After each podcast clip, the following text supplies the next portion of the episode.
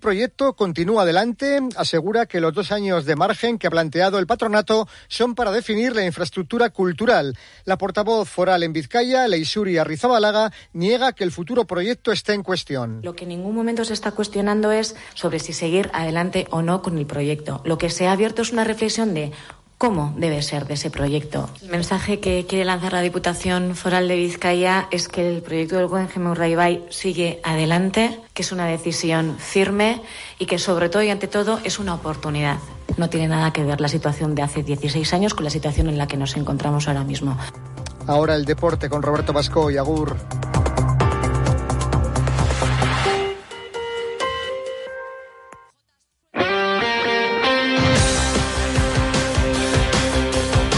Radio Estadio Euskadi, Roberto Bascoy. Arracha León, buenas tardes. 14 horas 40 minutos, 17, 18, 19 segundos de este jueves 25 de enero de 2024. Un día de feliz resaca para los aficionados del Athletic tras clasificarse anoche para semifinales de la Copa del Rey después de ganar en un espectacular partido por 4-2 al Barcelona. Unas semifinales donde ya espera la Real Sociedad. En Liga, mañana el Alavés abre la jornada en Almería y en baloncesto Jordan Theodore ha sido presentado como nuevo jugador del Vasconia. Muchos temas más 20 minutos por delante, con el mejor sonido que pilota Sonia Pérez Neira, comenzamos. Esto es Radio Estadio Euskadi. Beitu itziar, hemen zaude, saria jasotzen. Ai, bai, Xavier. Eta hemen, etxean, nire medalla gorria jartzen. Tira, beti hau zara. Ui, noski, segurtasun ematen dit. Hau bai saria. Lasaitasunaren saria. Betion, amar urte zuri ondoan, Eusko Jaurlaritza, Euskadi auzorana.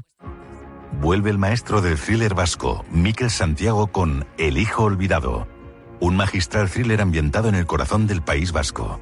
Hay personas a las que dejamos atrás. Hay deudas que nunca terminamos de pagar. El Hijo Olvidado de Miquel Santiago. Adicción garantizada. Publicado por Ediciones B. 14, 41, 41. Fútbol en el más eh, bonito espectro de la palabra se vivió ayer en San Mamés con un partido espectacular donde el Atlético acabó venciendo en la prórroga por 4-2 frente al Barcelona. Se clasifica por quinto año consecutivo el conjunto de Valverde para estar entre los cuatro mejores del torneo del CAO. La racha es espectacular en eliminatorias a partido único. Las semifinales, eh, ya lo saben, son a doble partido y ahí cambia un poco la racha. Pero Ayer eh, el sorteo, por cierto, mañana a la una estará también la Real Sociedad, estará el Mallorca después de ganar 3-2 al eh, líder de la liga, al Girona, y falta por conocer quién será el cuarto integrante, bien Atlético de Madrid, bien Sevilla, partido que se jugará esta noche a partir de las nueve. El partido fue increíble a todos los niveles y ya prometida desde el principio, con el gol de Guruceta a los 36 segundos de encuentro, le dio la vuelta al eh, partido el conjunto de Xavi Hernández en seis minutos entre el 26 y el 32 con los goles de Lewandowski y Yamin Lamal, Lamin Yamal, pero al inicio de la segunda parte. Sancet ponía las tablas en el marcador. Los rojiblancos llevaron el peso del encuentro. Es verdad que también los culés tuvieron sus ocasiones. Todo se fue a la prórroga y allí apareció un señor que se ha pegado una paliza increíble. Estaba en la Copa de África, eliminaron a su selección volvió eh, desde la Copa de África y ayer marcó el gol en el tiempo de descuento de la primera parte de la prórroga. Iñaki Williams, partido que sentenció también en el tiempo de descuento, pero ya de la segunda parte eh, del tiempo añadido Nico eh, Williams. Sin duda, Iñaki Williams, grandísimo protagonista en el día de ayer.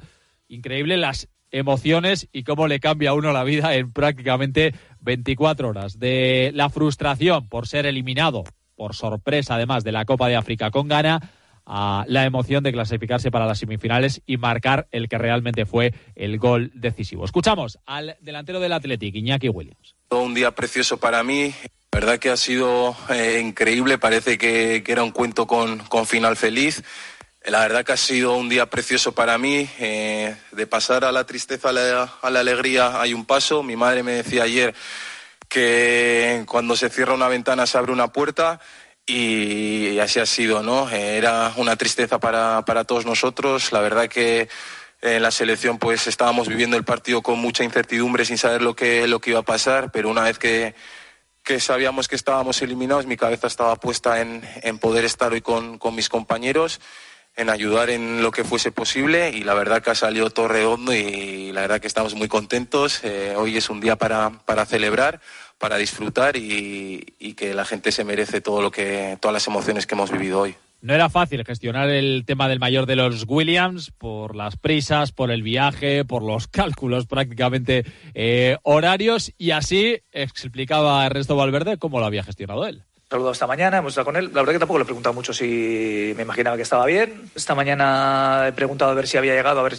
cómo iba el asunto, si iba a llegar o no iba a llegar y una vez que estaba tenía claro que no iba a empezar de principio, pero sí sabía, sí sé que, bueno, tenía claro que iba a ser un empujón anímico para nosotros por lo que significa Iñaki, eh, no solo por lo que hace en el campo, sino en, en el grupo y para el público también. Eh, sabía que era una baza que nosotros teníamos que jugar y tenía claro que iba a salir el segundo tiempo. Ha estado, ha jugado el primer tiempo que ha estado muy bien, un jugador fuerte que, que ha enfrentado en situaciones uno contra uno a Valde, que es también fortísimo y, y contentos por, por, cómo, por cómo ha ido todo. Él también tiene que calmarse un poco, ha salido al campo al principio un poco revolucionado, ha tenido que calmarse, coger otra vez el sitio y el, el espacio, pero luego ha sido etísimo. Citaba el técnico de Viandar de la Vera a Adu Ares, eh, un chico que está creciendo también eh, y la Copa le está sirviendo a él y a otros hombres como Prados, que ayer también fue titular, como Unai Gómez, como Jaureguizar, Aguirre Zabala volvió a repetir en, en la portería, gente muy joven y que está teniendo mucho protagonismo en los éxitos del Athletic en el torneo del CAO. Así ve, así, así vio, perdón, Ernesto Valverde el partido para recordar. Hemos empezado muy bien, marcando el primer minuto con, y además teniendo alguna situación más, pero luego eh, ese gol nos ha sacado un poco del partido también como ha, como ha sido ¿no? el, ese rebote que, el que ha llegado el empate y luego han hecho también el segundo, pero el primer tiempo hemos terminado con una sensación buena porque estábamos llegando a su área, porque ya les estábamos robando un poco más arriba y hemos tenido posibilidades de, de empatar y de estar cerca del, cerca del gol. Y el segundo tiempo hemos arriesgado mucho con esa intención de ir hacia, hacia adelante. Hemos logrado el empate, hemos tenido situaciones también para, para ganar. Ellos nos han pegado un par de sustos más por desajustes nuestros, eh, uno en un córner y luego un, una pérdida, que podían haber sentenciado el, el, partido. Y bueno, y la prueba, pues ya hemos visto, parecía que estaba escrito que Iñaki iba a marcar hoy. Y lo decíamos al principio, quinta semifinal consecutiva para la escuadra rojiblanca y Valverde dice que es que este torneo y el Athletic pues tienen una química especial. Bueno, es un dato significativo de la importancia que le damos a la competición, de la ilusión que nos hace, de la ilusión que le hace a nuestra gente. Hoy hemos visto eh, el ambiente que había en Bilbao, que había en Samamés, pero bueno, eso es algo que a nosotros nos tiene que impulsar y al mismo tiempo es algo que se, que se retroalimenta. Nosotros también les tenemos que impulsar a ellos. Si hay mucho ambiente pero nosotros no damos ese paso, al final te quedas eh, a medias. Entonces nosotros tenemos que, que hacer que la gente todavía nos empuje más y lo intentamos hacer con nuestro juego que a veces es mejor, otras veces no es tan bueno, pero hoy ha sido de esos partidos en los que nosotros queríamos ponerlo todo, pues corriendo riesgos, pero sabíamos que, eh, que bueno, estamos jugando una semifinal, una posibilidad de, estar entre los cuatro equipos que van a jugar eh, una final y queríamos ser nosotros. Hemos creído, hemos querido y bueno, hemos tenido premio. Mañana a la una el sorteo de Copa y mañana el equipo que también regresa al trabajo. Iba a entrenar hoy, pero después de la paliza de ayer, Valverde el estado de descanso. El domingo a las cuatro y cuarto jugarán en el nuevo Mirandilla contra el Cádiz, que estrenará técnico Mauricio Pellegrino. El ex del Alavés estará en el banquillo. y dudas de jugadores bastantes que acabaron ayer con molestias. Eh, caso, por ejemplo, de Miquel Vesga de dos que ni siquiera llegaron a entrar en la convocatoria, como Ruiz de Galarreta o Berenguer. Una jornada 22 que abrirá mañana el Deportivo Alavés a las nueve de la noche contra el Almería. Luis García Plaza va a tener que hacer un cambio obligado. Uno de los habituales titulares, no ha querido desvelar el nombre, arrastra molestias, estará en el banquillo, pero no de inicio, así que pueden repetir entre 9 y 10 futbolistas del eh, once inicial que venció el pasado viernes al Cádiz, las bajas ya conocidas de Afkar y de Bueno que están en la Copa de África, además los dos clasificados para octavos de final. Afkar jugará eh, con Marruecos el sábado a las 9 de la noche contra Nigeria, lo de jugar es un decir porque eh, no, no ha disputado ni un solo minuto con el primer equipo marroquí, mientras que Bueno, que es titular indiscutible y héroe en su país, jugará el domingo a las 6 de la tarde Guinea Ecuatorial contra Guinea-Bissau. El partido de mañana contra el colista, contra el Almería, está claramente marcado por por el arbitraje que sufrieron los de Garitano en el Santiago Bernabéu, con muchas quejas, con críticas durísimas al colectivo arbitral y evidentemente pues las primeras preguntas de la previa de Luis García Plaza iban en ese sentido y él ha hablado muy claro, García Plaza y los árbitros. Vamos a ver, nosotros entendemos a Almería, ¿eh? entendemos que, que hay enfado, es normal, son tres decisiones grises y que caen las tres en contra. Entiende, si no lo hacen a nosotros estaríamos igual. Ahora, a partir de eso, y creo que incluso ya no solo desde muchos más otros sitios de España se ha hablado de, la, no honestidad de los árbitros y eso creo que somos unos melones y muy tontos si empezamos a hablar así. El árbitro se puede equivocar, como me equivoco yo, y como se equivocan los futbolistas. Lo que a los futbolistas nunca pasa nada. Cuando pierdes un partido como futbolista nunca señala a un futbolista como a un entrenador o un árbitro. ¿vale? Y los árbitros se pueden equivocar porque son personas humanas. Pero además se puede equivocar el que pita y se puede equivocar el que está en el bar. Es que se pueden equivocar. Entonces tenemos que aceptar. Y creo que también tenemos que aceptar que yo, como entrenador, salga aquí y diga, pues creo que el árbitro se ha equivocado. Ahora, lo que no puedo decir es que este árbitro ha venido a jodernos, es que este árbitro ha venido, no sé qué, es que esto está manipulado. No. La honestidad de los árbitros tiene que estar por encima de cualquier pensamiento. Al margen del tema arbitral, el partido es muy importante para el Alavés, que ha sumado siete de los últimos nueve en juego. Tiene ocho de diferencia respecto al descenso. Dormiría con once caso de ganar y dejaría muy tocado a un rival que, aunque ahora mismo está a un buen nivel futbolístico, todavía no sabe lo que es sumar en liga y que está a diez de la salvación. Esta es la importancia que le da el madrileño al encuentro. Que es un partido que, que si somos capaces de, ganar nos pone lejos del descenso, porque al final no es que le saques ocho al Cádiz, le sacas seis, si no, a ver si no me equivoco, siete al Sevilla y seis al Celta. Si tú ganas, no creo que ganen los tres. A lo mejor sí, ¿eh? a lo mejor da la casualidad que ganen los tres, pero a uno de los tres o empata, simplemente. Entonces meterías a una distancia importante. Y creo que ahora en estas situaciones, cada vez que ganas, das un paso adelante. Hacia el objetivo final. Quiero decir, cuando tú vas eh, con una cierta distancia con el descenso, todo lo que sea ganar, al final van quedando menos jornadas y tú sigues aumentando distancia. Porque tener seguro que va a llegar otra mala racha de, ahora de 3, 4 porque es primera división. Es que es imposible que nosotros estemos como estamos ahora ganando, ganando, empatando, ganando. Y por último, reconoce que la Almería es muy diferente al que estuvo en Mendizorroza en la primera vuelta. Cuando vino aquí la Almería, con nosotros que ganamos 1-0 y nos costó ganar, pero no nos costó ganar juego. Nos costó ganar por no meterla. Ahí sí vino una Almería débil, lo digo de verdad. Yo vi partidos de Almería y decías, joder, es que se parten, es que no defienden. Es... Ahora no, ¿eh? os lo digo en serio, ahora no. Ahora es un equipo estructurado, hecho, junto, que, que, que, no dejan el trabajo defensivo, que están compitiendo todos los partidos, que podían haber llevado los últimos seis partidos, han hecho tres, podían haber llevado siete, ocho puntos fácil, pero fácil es fácil, ¿no? Y lo digo ahora, igual que la otra vez cuando vinieron aquí, no lo puedes decir públicamente, ¿vale? Porque tiene que ser así, pero sí veía una, una Almería débil. Yo lo reconozco. Cuando lo vi, y además creo que fue así. Fue un partido que ganamos 1-0, pero que tuvimos que ganar muy fácil. Sin embargo, ahora no. El colegiado del encuentro será Ortiz Arias. En el bar estará el Navarro Prieto Iglesias. Me voy a Donosti, hola Íñigo Taberna, Rachaldeón. Pues sí, es la costumbre. Vamos a dejarle descansar un poquito a Orca, que ayer trasnochó por cuestiones futbolísticas. Bueno, hablamos de la Real Sociedad, que aparca la Copa a la espera de lo que depare el sorteo de mañana y se centra en la Liga, donde el sábado recibirá el Rayo Vallecano en Anoeta.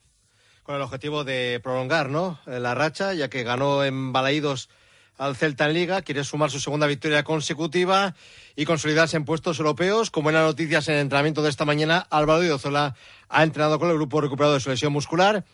Cuenta, hay que recordar que Imanol cuenta con la baja de Merino por sanción para el sábado y que siguen lesionados Barrenechea, Caro Fernández, Tierney y Ayer Muñoz. Por cierto que este último va a ser operado mañana en Barcelona de su grave lesión de rodilla. Las bajas de Tierney y Ayer Muñoz le abren la puerta de la titularidad al recién llegado Javi Galán. Eh, esta mañana ha llevado a cabo su segundo entrenamiento con el equipo. Llega cedido de Atlético Madrid hasta final de temporada sin opción de compra. Esta tarde será presentado oficialmente en Anoeta. Pero el extremeño ya ha adelantado que está muy satisfecho de poder vestir la elástica Churdin. Sí, muy contento, con, muchísimas ganas ya tenía desde ayer de, estar aquí, eh, de estar eh, pronto con mis compañeros y empezar a trabajar cuanto antes. Sí, eh, al final es un club que siempre tenía en mente, siempre, bueno, veranos anteriores, siempre eh, ha habido un interés eh, y no, que hubo la idea de venir aquí, no me lo pensé, tenía muchísimas ganas. Sí, también eso, mi madre bueno, estuvo aquí 20 años, la familia de mi madre también. entonces eso, tenía, tenía muchísimas ganas ya de estar aquí, nada más que salió la idea, no, no me lo pensé. Bueno, esto es lo que ha dicho Javi Galán en los medios del club. Repito, presentación oficial a las cuatro en Anoeta. Los que van a tardar en regresar al trabajo en Zubieta son Cubo y Traoré. Y es que la, Japón de Cubo va a jugar los octavos de final de la Copa de Asia el día 31 de este mes. Y la Mali de Traoré también se ha clasificado para los octavos de final de la Copa de África. Jugará el día 30 contra Burkina Faso. Ya conocemos el nombre del colegiado del sábado. Será precisamente Robert el Canario Hernández Hernández, el del bar del famoso partido del Real Madrid contra la Almería.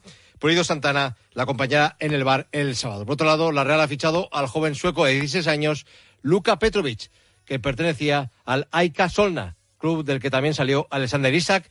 Es un mediapunta con gol que ya ha sido internacional juvenil tanto con Suecia como con Croacia. Repito, Luka Petrovic, de 16 años. Y recordar cómo va el trofeo Uchella, donde premiamos al mejor jugador de la Real de la temporada. 58 votos para Brais Méndez. Le sigue Remiro con 56. En Ducha son especialistas en cambiar tu bañera por un plato de ducha en tan solo una jornada de trabajo. Llámales al 943 44 46 60 o visita su página web duchaya.com. Gracias, Íñigo. Hasta mañana. Agur. En segunda división, el Eibar anuncia el fichaje de Sergio León, mítico delantero de 35 años, que llega procedente del Elche, llega libre hasta final de temporada. Un Eibar que abrirá mañana la jornada 24 de Liga en segunda división, recibiendo al Mirandés en Ipurú a partir de las ocho y media de la tarde. Regresan a la lista Corpas y Bautista, que no pudieron jugar en la última jornada por sanción. Y vamos a escuchar a Jandro, el entrenador del Amorebieta, porque tienen un partido importantísimo este próximo sábado a las cuatro y cuarto frente al Cartagena. Duelo de los dos últimos, los eh, del Amorebieta, que llevan ocho jornadas sin ganar, son colistas con 16 puntos a ocho de la salvación. Jandro ha hablado este mediodía. Estas son las claves del encuentro. Sí que tenemos que intentar jugar un poco más en campo contrario, que el otro día nos faltó. Pero luego ya hablo ya un poco también de individualmente con el jugador, como, como jugador, de intentar, sobre todo primeros minutos, dentro del partido, ir cogiendo confianza, no intentar que cada balón sea el balón mío del año, ¿vale? Sino intentar hacer las cosas como, como tocan, como equipo, sencillas y poco a poco ir cogiendo confianza porque, porque lo necesitamos. Al final, cuando estás ahí abajo, está claro que la cabeza, lo dije el otro día, cualquier golpe eh, duele más, pues tenemos que evitar todo eso. Y en primera federación en femenina, la Alavés le ganó 4-1 al Atlético B y se sitúan octavas a dos eh, puntos del playoff. Pequeña parada, baloncesto. Sevilla es pura pasión, sentimiento, alegría, luz, historia, misterio, sabor, música. Este verano, la ciudad más apasionada te muestra su cultura más fresca y sus noches más largas. Descubre la experiencia completa en Fitur, Sevilla, Passion for Summer. 14.57-32, presentado Jordan Theodore como nuevo jugador del Basconia, base estadounidense, 34 años, 1,84 de altura, tiene pasaporte macedonio, eh, llega del Metropolitans, colista de la Liga Francesa, experiencia en la Euroliga con Armani Milán y Unix Kazan, en la 2019-2020 estuvo con Dusko Ivanovic en el Besiktas, el nuevo director de juego azulgrana habla de lo que le puede aportar al equipo. Bueno, no estar en la Copa es una decepción, obviamente. Yo creo que no, no decirlo Uh, I think he's just asking me to come in, uh, be a leader. La lucha que tengo, el, el, hacer el juego positivo, darlo todo de mí, eh, sobre todo en defensa, tanto en ataque como en defensa, pero sobre todo liderar un poquito en defensa y, como he dicho, luchar. Sí, espero que sí, desde luego. la edad es, no es más que un número, pero como dices, tengo mucha experiencia. Veo que hay grandes jugadores, grandes jugadores con, con, con, con mucha hambre y, y, quiero ir a la guerra con ellos. Escuchamos también al que habíamos escuchado al principio, al eh, director deportivo Félix Fernández, habla de los objetivos del equipo. Bueno, no estar en la Copa es una decepción, obviamente. Yo creo que no, no decirlo sería, eh, sería engañarnos, ¿no? Obviamente nosotros como proyecto debemos estar en, en la Copa, ¿no? Pero bueno, las notas se ponen a final de curso y en ese camino estamos. Ahora mismo estamos, estamos muy contentos y bueno, y hay que aprovechar eso, ¿no? Hay que aprovechar esa, esa línea ascendente pues para seguir creciendo, ¿no? En la FIBA Eurocup, primera derrota para Bilbao Basket, perdió 82-80 ante el Göttingen, aunque igualaron el Averas en los instantes finales del encuentro. Valoración de Jaume Ponsarnau. Bueno, hemos empezado el partido no al nivel de, de defensivo que, que, que, era necesario. Es un equipo muy bueno en ataque y que, y que ha encontrado mucho, mucho dinamismo y mucho ritmo, que es su virtud, y mucho triple. El tercer cuarto hemos estado muy bien. Hemos entendido la defensa que tenemos que hacer, hemos estado con mucha energía. En ataque, a partir de, de dominar el ritmo, nos hemos sentido más cómodos y hemos tenido un relativo mejor acierto. Pero el último cuarto, ellos ha habido un punto de inflexión que han, que han vuelto a encontrar el triple. Y en pelota, mañana se abre la undécima jornada del Parejas. En, en Daya, Lordi Rezusta contra Peña y Albisu. Hasta aquí, Radio Estadio Euskadi. Hasta mañana. Adiós. Son las 3 de la tarde, las 2 en Canarias.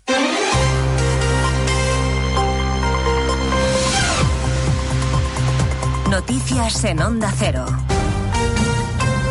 tardes. Actualizamos en tres minutos la información que les venimos contando desde las dos en Noticias Mediodía. Empezando por lo último, la Guardia Civil acaba de encontrar el cadáver del joven de 16 años que desapareció la noche de Reyes cuando navegaba en una piragua junto a otros dos chicos que sobrevivieron en el Mar Menor. El cuerpo estaba sumergido a cinco metros y a una distancia de poco más de un kilómetro del puerto de los Alcázares.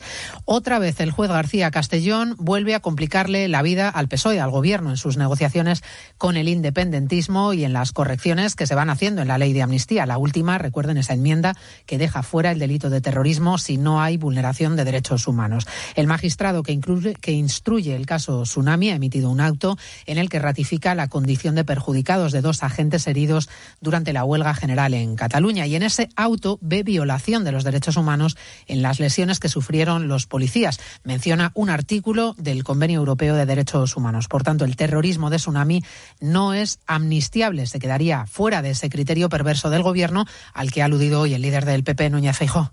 Para este gobierno hay corrupción buena y mala, hay delitos que se deben perseguir y otros que se deben per perdonar, y el criterio que sigue para diferenciarlos es el más perverso y el más alejado de la idea de justicia y de política. Que los delitos se deben perseguir o perdonar en función de quién los cometa. En el gobierno, en el PSOE, siguen tratando hoy de neutralizar las alertas lanzadas por el socialista García Paje, la de que el PSOE está en el extrarradio de la Constitución. El presidente de Castilla-La Mancha busca notoriedad, según la vicepresidenta María Jesús Montero, desconoce la historia socialista, le ha dicho el ministro de Interior Marlasca, y así una larga lista. La excepción, el titular de Industria, Jordi Ereu, bastante más benévolo y comprensivo. Me parece un gran presidente, es una persona que libremente expresa sus opiniones y es evidente que yo no coincido con él en algunos análisis, pero esto para mí no, no disminuye para nada el aprecio personal y la valoración política. No ha habido sorpresas. El Banco Central Europeo ha mantenido los tipos de interés en el 4,5%. Tampoco ha habido sorpresas en el Senado. Se ha aprobado